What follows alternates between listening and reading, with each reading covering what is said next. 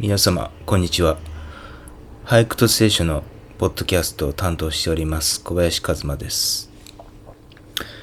えー、前回から奥の細道を見ていくということで、えー、始まったんですけれども、前回は、えー、発端というところが始まって、えー、奥の細道の根本動機を松尾芭蕉が述べた、えー、段落ですね。そこから始まったんですけれども、まあちょうどそれ録音した時、あの、育英高校が、えー、甲子園で優勝した日でしてね。だその時にあの、えっ、ー、と、芭蕉が、えー、白川の関を越えて遥かな道奥の旅に出ようと、得体の知れぬ死の神が羽や鳥などの軽物に取り付いて自分の心を物苦しく借り立てという、えー、ことを語っているところで、えー、で、えー、を読んだんですけれども、なんすごい巡り合わせだなというか、あのしね、育英高校の白川の関越え、念願の白川の関越えと、あこの松尾芭蕉のこの、白川の関を越えて旅に出たいという思いがなんというか、こう重なった瞬間という感じがいたしましたけれですけれども。まあ、ということで今回からは、えー、本当の第一章ということで、旅立ちという段落から、はい、えー、入っていきますけれども、では早速本文を読んでいきたいと思います。旅立ち。3月もいよいよ押し詰まった27日、明け方の空はおぼろに霞んで、折から月は有明となって形も細く、光も薄れてはいるものの、遠く富士の姿もかすかに見えて、近くには上の嫌なかの森も望まれるにつけ、あの花の梢もまたいつの日にか眺めることができようと、心細い思いがされる。親しい人々は残らず前の晩から集まってきて、出立の際には共に深川から当選して送ってくれる。千樹というところで船を上がると、いよいよこれで千度三千里とも言うべき遠い変動の旅に発足するのだという考えが胸にいっぱいになって、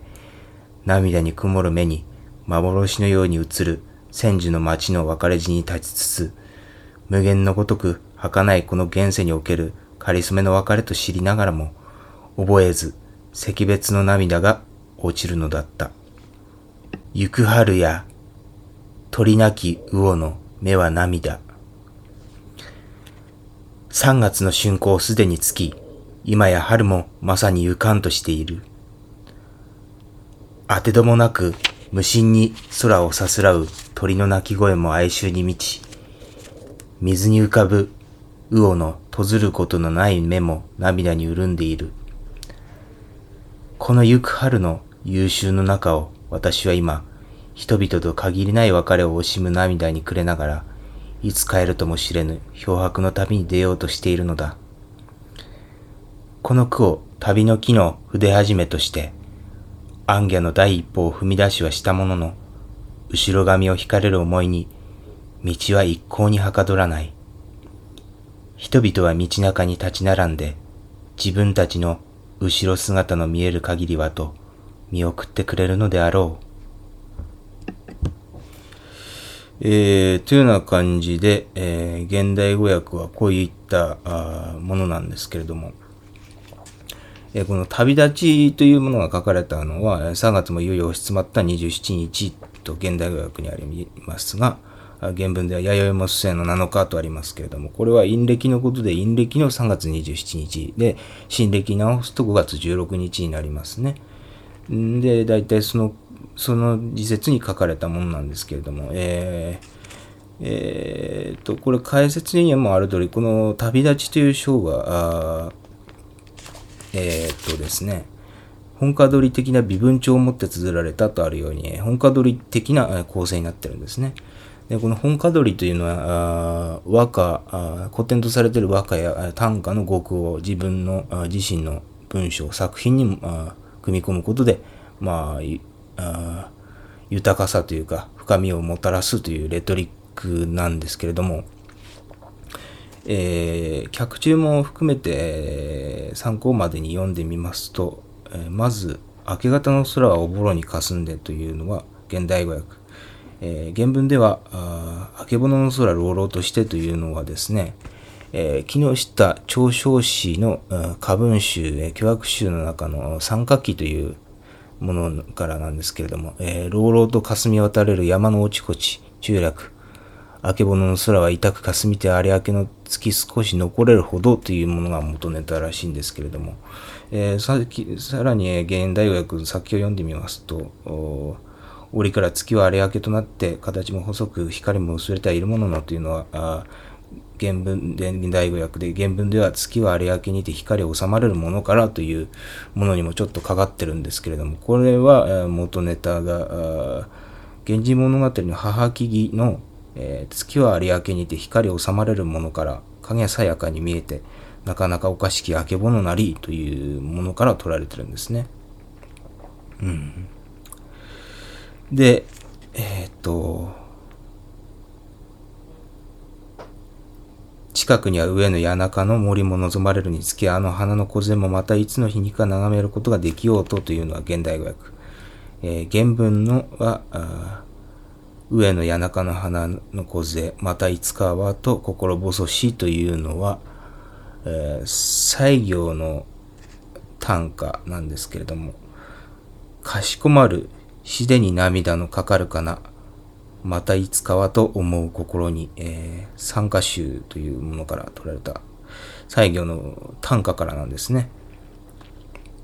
うん。で、えー、っと、その出立のとさ場面ですか。えー千住というところで船を上がるんです。この千住というのは、えっ、と、深川の、あ深川に住んでたんですね、場所は。で、その深川、千住というのは、日本海、日光街道、欧州街道の第一次の宿駅のことで、えー、場所はあの深川から約10キロのところにあったというんですね。で、この千住に来たと。うん。で、えー、っと、千住というところで船上がると、いよいよこれで千度三千里とも言うべき遠い変動の旅に発足するのだ。で、この千度三千里というのは、えー、原文では、千度三千里の思い胸に塞がりてとありますけれども、これはですね、えっ、と、東韓気候という気候文ですかね、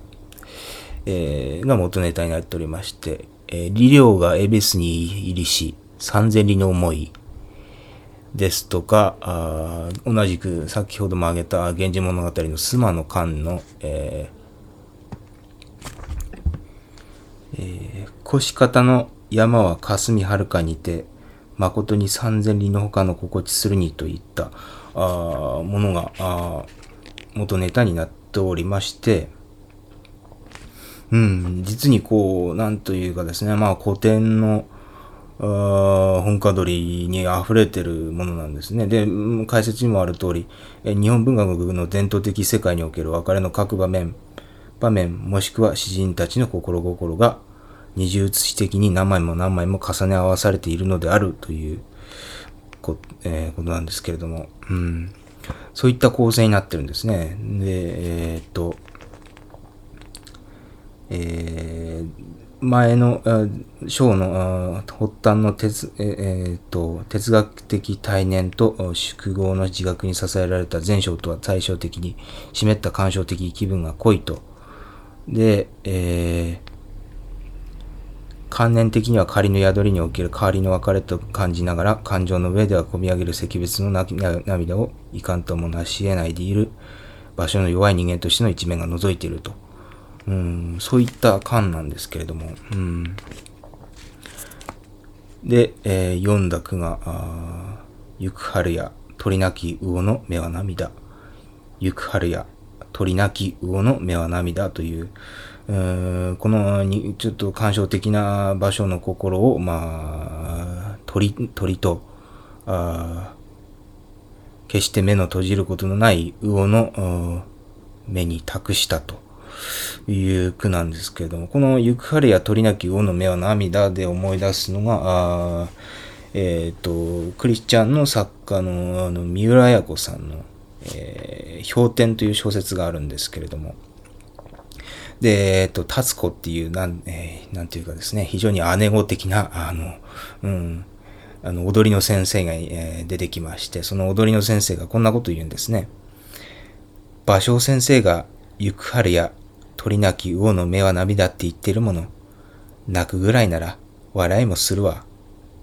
と、まあ、なんというか、こう、この、この一言だけでも、こう、達子姉さんというか、達子さんの、達子姉さんの、うん、ね、あの、なんというか人望というか、そういったものが伺い知ることができるんです。この達子、達子さんのその踊り場、あの、踊りの稽古場というか、その自宅にはですね、あの、たくさんのなんか、あの、